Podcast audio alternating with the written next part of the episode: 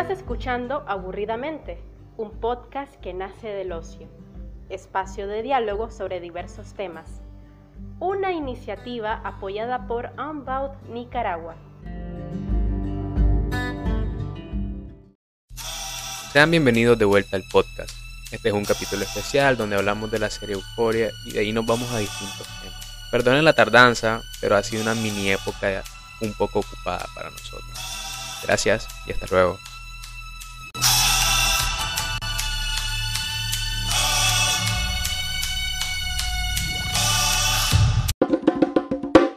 ¿Qué tal? Es Don Gato quien les habla. Bienvenidos y bienvenidas a Aburridamente, el podcast que nace del ocio. Bueno, hoy, hoy este es como una edición especial o algo así. Hoy este, nos vamos a dedicar a hablar básicamente de la primera temporada de la serie norteamericana Euphoria, producida por HBO o HBO. Y, nada, o sea, eh, acabamos de verla justo ahorita, terminamos el, último capítulo y, dar nuestras impresiones, ya que precisamente para 2020 estuve leyendo, se anunció el estreno de la segunda temporada, o sea que pronto va a salir, no hay, todavía no hay una fecha de lanzamiento. No tuvo ningún retraso con todo lo de la pandemia. Exacto, precisamente por eso es que aún no hay una fecha oficial de lanzamiento, por la cuestión del coronavirus, pero esperemos que pronto salga, porque yo lo que yo sí quedé encalichado. O sea, yo sí rifo a ver una segunda temporada. No sé vos cómo lo viste. Sí, igual. Ojalá que salga pronto. Porque como están las cosas, quién sabe. Ojalá, pues. Ojalá, ojalá. Eh, bien, ¿qué te parece si empezamos a hablar, pues, de, de primeras impresiones sobre la serie? No sé si quieres empezar y decirnos qué te parece. Tal vez como contar la sinopsis para que la gente que nos esté escuchando y que no conozca la serie como que sepa un poco como de qué va, ¿me entendés? Como qué se puede esperar al verla. Soy de las personas que le gusta entrar a una serie sin saber nada, así que solo para que se hagan una idea básica, trata sobre la adicción a la droga. Puedes resumir Euforia a eso. Si quieres saber más, anda vétela. Muy buena, recomendable. Y creo que no importa, porque al final aquí vamos a estar haciendo buenos spoilers. Sí, un poco como que vamos a tratar de evitar eh, decir de más, pues decir cosas de más, pero sí vamos a hablar de, la, de los personajes y de algunas cosas que nos impactaron. Yo diría que más que de la adicción a la droga, eh, ese es uno de los ejes, pero también hay otras historias que no tienen que ver tanto con el uso de psicotrópicos. Y eh, puedes redondearlo toda la adolescencia. Exacto, yo, yo, fíjate que como los personajes, los los principales, las historias que recorre, pues son de esta etapa de, vida que es la adolescencia, pues yo diría que va más por ahí, una, una serie sobre la adolescencia. Contame, ¿cómo fue tu adolescencia? Pues fíjate que es muy diferente a, lo que te vas a encontrar en Euforia, totalmente, porque, bien, o sea, Euforia es como, la serie va sobre adolescentes eh, presa, digamos, de, de, un, de los suburbios de, un, de, una ciudad de Estados Unidos, de del pueblo, el town, le llaman.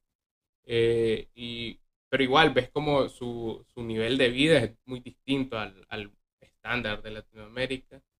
Pero básicamente viven pues experiencias similares. Yo diría que mi adolescencia fue menos movida que eso. Fue más una adolescencia en la marginalidad. Pero claro, me identifico con varias situaciones que, que vi ahí. Entonces, eh, si sos adolescente o, o incluso si, si, ya pasaste esa etapa o si vas a entrar, yo creo que es una serie que, no sé, te, te, te puede mostrar un poco de lo que es vivir e, ese momento. Eh, salvando salvando las diferencias, pues las diferencias que son claras, ahí están, ¿no? O sea, la adolescencia de un, de un chavalo que vive en Estados Unidos es obviamente muy distinta a la adolescencia de alguien que vive en Latinoamérica y más si vive en un país pobre. trata de la adolescencia, pero de que hablas español, creo que eso de Latinoamérica. No vas a vivir ni la mitad de lo que viven esos majes en su época, creo yo.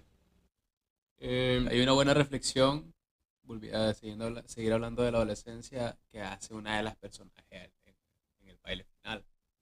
Y es que ella dice, mi mamá dice que la secundaria es lo mejor, es uno de los momentos más importantes de su vida. Entonces, ella, entonces todos se ponen de acuerdo en que ellos no van a recordar esta etapa de su vida como, como algo enorme. Va a querer ser olvidada. Entonces, vos, que ya pasaste por la adolescencia, ¿cuál es tu opinión? Pues estoy de acuerdo, pero no sé, loco, yo me he encontrado con gente que me dice más bien lo contrario, que en secundaria, es que fíjate que tiene que ver mucho con las experiencias que vos vivís, con los amigos que te, que te encontrás, los gustos que vas desarrollando. Digo yo, si, si tuviste, si encontraste un buen grupo de amigos en la secundaria y pasaste experiencias agradables, digamos, eh, pues obviamente vas a recordar la secundaria con mucho con mucho cariño como una gran etapa de tu vida. Pero si por el contrario este, no viviste nada grato eh, en la secundaria, pues realmente es una experiencia o una etapa de vida que pronto se olvida, ¿no? Y sobre todo porque luego de la secundaria, sí, sí a ver, si tenés el privilegio, porque no todo, porque hay gente que luego de la secundaria va a trabajar, pero si tenés el privilegio de ir a una universidad a educación superior, pues rápidamente como que la universidad te va envolviendo en, otras dinámicas, en otras circunstancias, digo yo, desde mi experiencia, mucho más amplias que la secundaria. Entonces, para mí, en lo personal, fue como una etapa que eh, no es como que no la quisiera volver a, no es como que la quisiera olvidar totalmente, pero sí eh, quedó atrás, pues, pero me he encontrado con gente que dice, no, que, tal vez en secundaria sí sea yo, con la gente que estaba, y luego en, la universidad ya no, ¿me entendés? Es como, esa gente sí extraña como volver a secundaria. Yo no. Vos que, eh, bueno, Luis Reyes está en su último año de, secundaria, así que él nos puede hablar un poco mejor de, de esta experiencia de la secundaria. En que piensen que este es un chihuín el que está hablando ahorita, no en realidad voy atrasado. Iba como tres años atrasado. Dos exagerado. Pero bueno, o sea, he tenido una secundaria más larga. Entonces, ya lo bonito que pudo haber sido, ya, ya lo quemé. Así que yo sí estoy un poco más harto de la secundaria. Eh, y no sé si sería una etapa que volvería a vivir. O sea, si la volvería a vivir, me gustaría tener los recuerdos como para decir, esto no debía haberlo hecho, esta persona debía haberme acercado, este tipo de acciones, pues hablando en un ámbito más personal, hablando de la, de la adolescencia y de la secundaria. Pero si lo, hablas de, si lo hablo de manera general, lo que fue mi secundaria, no la volvería a vivir. Es una etapa donde la mayoría del tiempo, pues, no, se hice, no hice mucho, no hice grandes amistades, con respecto a la edad y respecto justo todo el mundo andaba queriendo bailar reggaetón y a mí me picaba el culo y andaba escuchando, no sé, soundtrack japoneses, imagínate. Entonces, nada que ver. Entonces, pues sí, no, no, no tuve, no tuve una, una gran secundaria, al menos para rememorar, conmemorar. Sí, yo, yo tampoco. Fíjate que esta serie estaba pensando ahorita, eh, sobre todo por el tema que toca de la adolescencia, me recordó a, ya sabes a cuál, ¿no? A otra serie. ¿Cuál? ¿Cuál? Diga. Eh, skins. Ah, Skins. Sobre, no se parecen, o sea, si uno ve Skins y luego ve Euforia. Sí, uno es una crítica a las drogas y el otro es el de turque de la juventud, se puede no, decir. No, yo no, yo fíjate que, es que a ver, Skins es como, si te has fijado, eh, bueno, Skins lo voy a explicar rápidamente. Es una serie británica que se estrenó como en 2013. Supongamos que ya la vieron. Sí, supongamos que ya la vieron, pero pueden ir a buscar a Google. Y entonces Skins tiene una particularidad de que va por generaciones. Son tres generaciones y cada generación tiene dos temporadas. Entonces siempre, en la primera, en la, en las temporadas de, a cada generación, la primera temporada de una generación es eso, pues el, el desturque, el, el bacanal, la fiesta, y los excesos de la adolescencia. Y luego la segunda eh, temporada de esa generación, ya un poco como más a, a los embates de la vida. Pues. adentra mucho en, en, los problemas de cada personaje, pero igual, o sea, solo vi dos generaciones. Vos viste dos generaciones también. Igual, solo, solo, vimos dos generaciones y entonces yo no recuerdo en esas dos generaciones que hablaran de la droga como un tema serio hablaron en una, en, un, en una temporada sobre el embarazo y, fue, fue muy bien llevado, a mi parecer. Lo llevaron muy bien. Pero ese tipo de problemas, como la droga y el embarazo, Skin flojea mucho, siento yo. Vos miras en Habla también de la sexualidad. De la, De la sexualidad, sí, también. eh, como las amistades, pues, tienen a veces que verse ese golpe cuando estás en la secundaria y estás viendo la diversidad sexual. Empezás a ver la diversidad sexual, empezás a ver muchachos que dicen, bueno, a mí me gustan los muchachos, muchachas, bueno, a mí me gustan las muchachas. Y vos, si nunca estuviste cerca de estas personas, quedas con el ojo cuadrado, huevo, pero igual no profundiza mucho. Es cierto que la historia del rubio en la primera temporada eh, aba- abarca bien, pues, respecto a la familia, respecto a sus amistades, pero no es como que te des una lección al final. ¿Te acordás que el maje que le hacía bullying era con el que termina después cogiendo y se, y se va en un bus? O sea, no lo toma muy serio. Sí, es que luego es como otro planteamiento totalmente. O sea, Skins eh, obviamente tiene, tiene un e- elemento dramático, toca muy bien ciertas temáticas y otras, como decís vos, las de, de manera superficial. Euforia, que también habla de, la adolescencia, pero como decía yo, es súper distinto a Skins.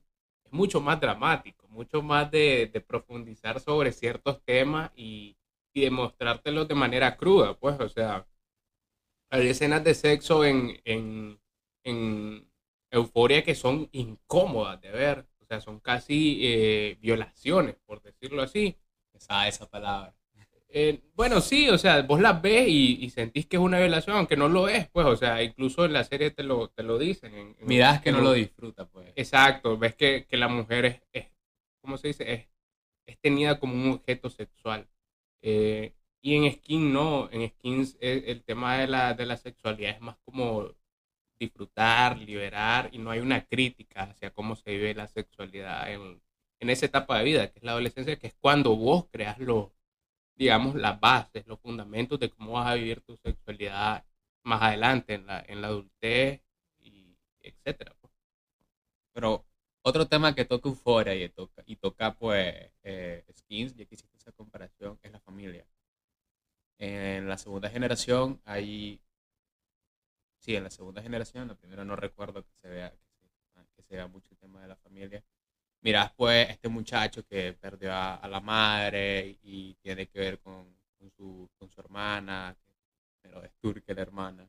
Todo eso pues eh, siento que siento que ambas series ahí lo tratan muy bien. Si vos miras en Euforia la adicción de la, la adicción de, de Rule es muy es muy bien llevada respecto a la familia. Te das cuenta todos los problemas que causa una adicción, que causa el mundo de las drogas cuando vos no tenés control.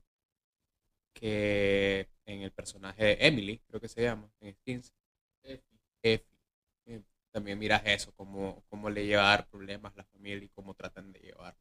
Y los traumas, pues, también, cómo tratan de llevarlo.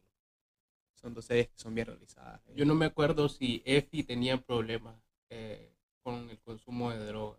¿Sí? Lo no? tocan de manera ligera, o sea, no te dicen directamente, pero si miras que la magia, pues, empieza a tener un, un consumo ya bien, bien exagerado. Bien extendido. droga. magia no había día que no estuviera drogando. Sí, pues sí, eh, es lo que te digo, son dos dos planteamientos totalmente distintos. O sea, Euforia es más dramático y, y es más de, de cuestionarte. Eh, también toca el tema, eh, el tema de, de las personas trans. En un- hay un personaje que se llama Jules, que es como la mejor amiga de, de Ru, que es la protagonista. Y Jules es una, una chica transgénero, sea, nació con el sexo masculino y luego se, se hizo lo que llaman la transformación. Y me parece bien interesante eh, cómo vive su sexualidad Jules, porque es como muy liberal, ¿me entiendes? Como eh, nace como un muchacho, luego se transforma en mujer, pero es, eh, Le gusta tener relaciones. eh, es bisexual, exacto, tie- tiene relaciones con hombres como mujeres. Pues eh, me parece un personaje bien, bien interesante, sobre todo porque aquí es como desconocemos mucho esos, esos temas, porque principalmente no los hablamos, y verlos reflejados en, el, pues en, la serie gringa, eh, que es un lugar donde se ha hablado más, que donde se ha, se ha hecho más público el tema, es interesante porque te, te permite ver cómo, cómo es que funciona o cómo es que estas personas quieren vivir su sexualidad, que a mí me parece correcto. Pues alguien podrá decir, ah, es que yo soy religioso y que no sé qué. Pero- somos políticamente correctos. que a mí me parece correcto porque alguien podrá decir, a, a ver, este, que las religiones y que yo soy conservador. Pero loco, o sea, si es algo que querés, que es algo que no está afectando a los demás, porque, a ver, la sexualidad de Jules, ¿a quién, a, quién afectaba? No, no era más que a ella, pues entonces como, yo estoy de acuerdo con eso totalmente. Pero hay una mentalidad detrás. Entonces, en cada sociedad permite hasta cierto punto ciertas cosas. Aquí ni siquiera se permite hablar. Es un buen ejemplo. Bueno, Euforia es un buen ejemplo de cómo llevar las distintas sexualidades, así como Shira es un buen ejemplo de cómo llevar las distintas sexualidades sin caer en estereotipos o con restregarte la cara tienen personajes diversos. Bueno, has visto Shira, ¿verdad? No, no, me lo han recomendado. Es una serie animada. Sí, muy buena. Eh, vayan a verla si no la han visto y si la, y si la vieron, pues es un buen ejemplo de, de cómo llevar personajes con distinta orientación sexual sin caer en, en estereotipos y, sin ser molesto, sin que sea eh, obligatorio el meter estos personajes. Fíjate que ahí es donde yo siento que la cagan varias series, películas, libros, productos culturales, cuando quieren hacer agenda política. Como, ok, está bien la causa que defendés, pero mejor escribí un panfleto o, o hacerte un ensayo, no me escribas una obra de teatro con, con esta idea, porque mata totalmente como la, ¿cómo decirlo? Como la, la, La historia, la trama. la historia o, ajá, exacto, la, la, la dimensión artística de lo que estás haciendo, lo mata, lo vuelve un, un panfleto. Pues, aunque yo esté de acuerdo con, con muchas de esas ideas, ¿Vos pensás que Euforia sí no tiene algunos mensajes políticos? eh, fíjate que es que, mira, este no es, o sea, no me refiero a eso, o sea, sí, Euforia tiene mensajes políticos. No, solo te preguntaba. Es que, a ver, toda obra tiene un mensaje político, ¿me entendés? ¿Cuál sería el de Euforia? El de euforia eh, podría ser la diversidad, la diversidad en ese sentido de que, a ver, esto, esto suena obvio decirlo, pero vos te fijas en, lo, en los programas gringos y hasta hace muy poco, hasta hace unos cuatro, tres, dos años, algo así, ellos no se preocupaban mucho por meter actores de diversas etnias. Eran blancos, rubios, heterosexuales, protestantes. Hay un comediante que justamente este, hizo, hizo varios chistes en una presentación de, de premios, por eso mismo usted ¿sabes? Eh, dice en un momento, vamos a hacer un pequeño recordatorio de todas las personas que han muerto. Y vi que eran puro blancos. Entonces dije, no, en mi guardia no, man. Ricky, Ricky Gervais, el el de- no sé si así se pronuncia, pero el, el del Golden Globe de- del 2020. Y ese más, o sea, bueno, cambiando, saliendo un poquito de tema, un pequeño paréntesis, ese más tiene un documental con de la BBC con Richard Daw- Dawkins. Yo ahí lo conocí eh, sobre el ateísmo. Mm, Muy bueno, o sea, muy bueno, muy bueno. ¿Dónde lo puedes ver ese? En YouTube está, en YouTube, en YouTube poner Richard Dawkins, eh, ateísmo BBC. Buenísimo. Y, y él sale hablando, pues, porque él es ateo. Tercera recomendación, ya va. Aquí van a salir con una gran lista, por lo que veo. Sí, pero volviendo al tema, este, Euforia es como están estos temas de la diversidad. O sea, la protagonista es Zendaya, la protagonista, que es una muchacha, eh, a ver, morena, con cabello rizado. Y, y pues hay otros, hay otros protagonistas de distintas etnias. Es la Maddie, que es la, la novia de, del más musculoso, es latina, pues de, ra- de raíces latinas. Sí, pues, su- ni, ni inglés sabe hablar, te lo presentan así. en la- español, perdón. Ni- No, sí, no sabe hablar español, pero su mamá eh, sí lo sabe hablar y le habla en español. Y es de apellido Pérez, Maddy Pérez se llama la madre. Eh, también está McCorry, que Si te fijas muchas veces cuando dicen un personaje mexicano, Pérez. Ajá. Creo que también en, en este, esta de las drogas, ¿cómo es que se llama? Esta de las drogas que Breaking Bad ah, Breaking hace una apuesta y dice, apostamos que se apellida Pérez. A huevo, sí, con Crazy Eight. Eh, vayan a ver Breaking Bad, a huevo, que sí, hace poco. recomendación. Sí, vayan a verlo, vayan a verlo. Este, pues sí, loco, pues sí, o sea, siento que el, el tema de la diversidad es un tema central en Euphoria. Uno de los mensajes Pero es lo que te digo, toda obra tiene un mensaje político. La Analizando los mensajes de euforia, sí, ¿cuáles serían además de la diversidad? eh, ¿Algún mensaje sobre la droga, sobre la familia? Fíjate que sí, pero como no son explícitos, es lo que te digo, pues podrías interpretarlo por ahí, porque alguien puede ver el euforia y puede decir, ah, las drogas son malas porque causan disfunción familiar y no sé qué y no sé cuánto, y eso, pues, pero en realidad yo que lo veo desde otro punto de vista es como, puta, o sea, te muestra las drogas, eh, vos lo dijiste, te muestra las drogas como el cielo o el paraíso que crees que son y luego como el Ujú. infierno que realmente es- en el, en el infierno que realmente se pueden convertir luego porque hay una hay una o sea para ejemplificar esto hay una escena en la que la propia protagonista va narrando con voz en, en off eh, cómo es su experiencia cómo ha sido su experiencia con la droga y su adicción y dice por ejemplo que la que la primera vez creo que consumió droga sintió que estaba como en el cielo y Y sintió paz. sintió Eh, paz, sintió una alegría her- hermosa, que realmente es así, porque la gente consume drogas y no consume drogas porque sean malas y te, ha- y te, sientan, te hagan sentir Ujú. mal, a la, a la larga sí, pero en el momento en el que estás drogado, digamos, estás en una paz, por eso la gente consume droga, porque busca esa paz.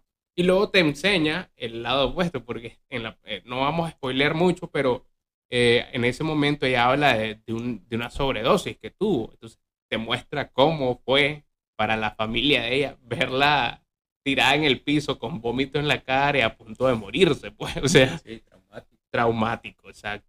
Es muy interesante el personaje de la madre de Cassie, si te fijas. Una madre alcohólica te la presentan, que en, en lo- en el comienzo te, te- te la hacen ver como una madre ausente, que no le importa mucho sus hijos. Pero según vas avanzando en la trama, te vas viendo que es una madre que tiene sus propios problemas, que tiene sus propios heridos, sus, propios, sus propias heridas, Pero sus propios su pero apoya a su hija. Ahí está presente en todo momento cuando se necesita. Sí, sí. que es un personaje muy interesante que ojalá en la segunda temporada le den un poquito más de protagonismo al menos. O que salga más. eh, e interesante. Pues nada, me gusta la construcción de los personajes.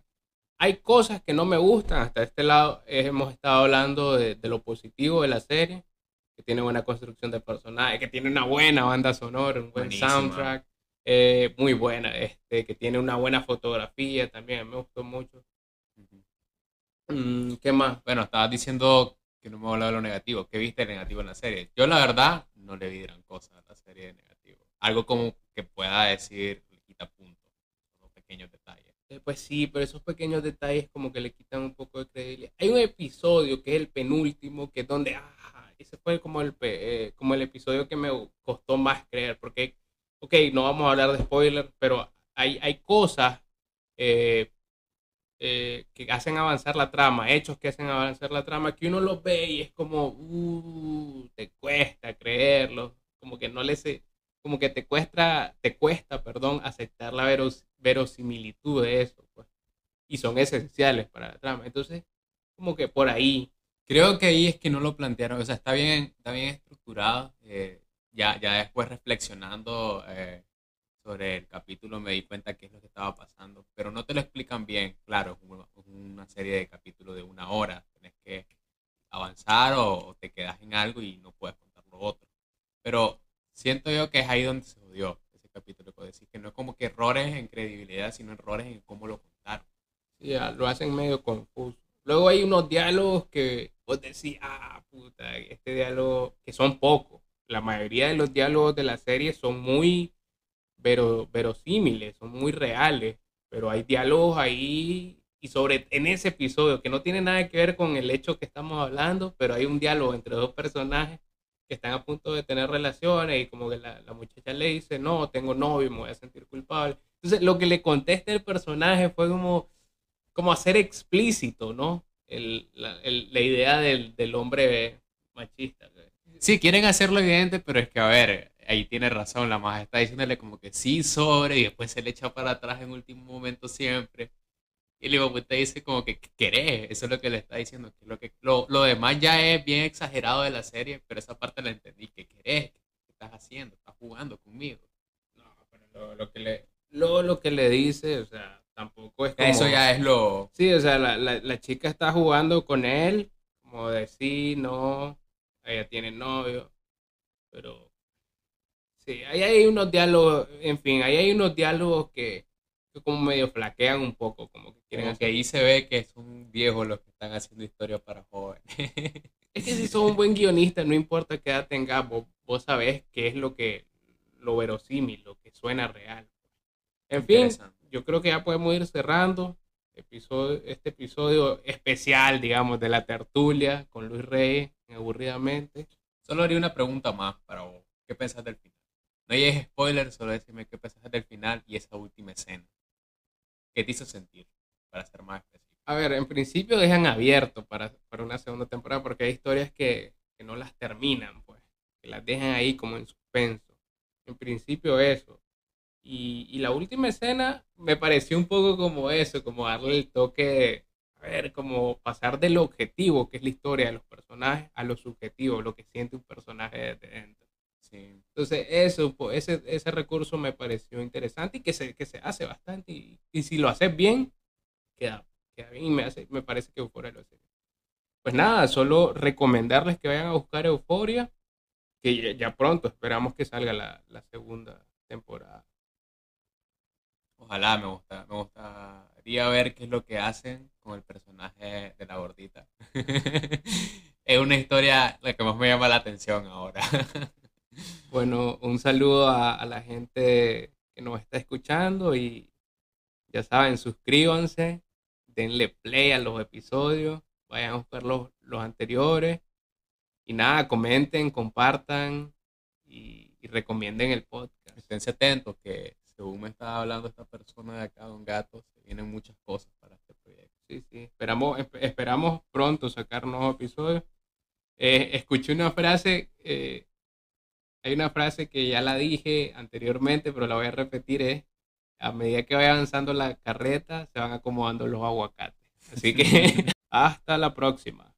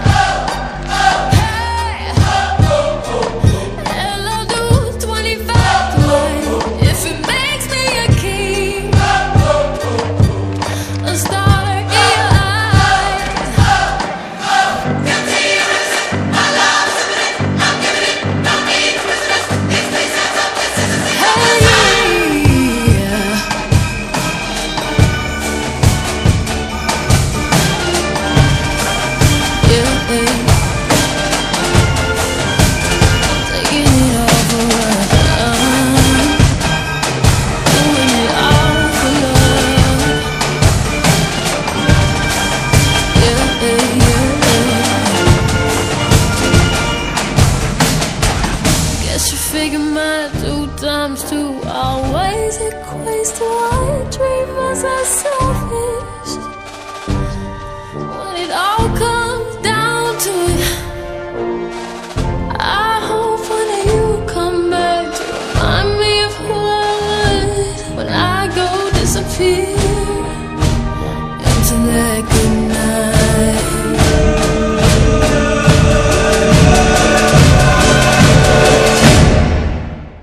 Taking it all